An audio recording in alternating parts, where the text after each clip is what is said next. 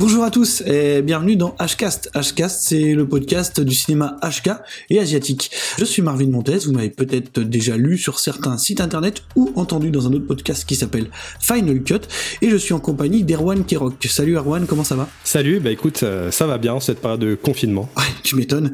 Euh, donc Erwan, tu peux peut-être te présenter un petit peu pour qu'on sache un peu ce que tu fais. Oui, et bah écoutez, moi je suis euh, vidéaste, donc je travaille notamment en tant que en tant que monteur et puis j'ai découvert le monde du podcast grâce à Marvin justement, dont j'ai été invité à deux reprises euh, sur Final Cut et euh, c'est là qu'il m'a proposé de euh, venir travailler avec lui sur Hcast. Voilà, et donc comme je disais dans l'intro, c'est que c'est le podcast du cinéma HK parce qu'évidemment on a grandi avec la nouvelle vague HK des années 80-90, hein.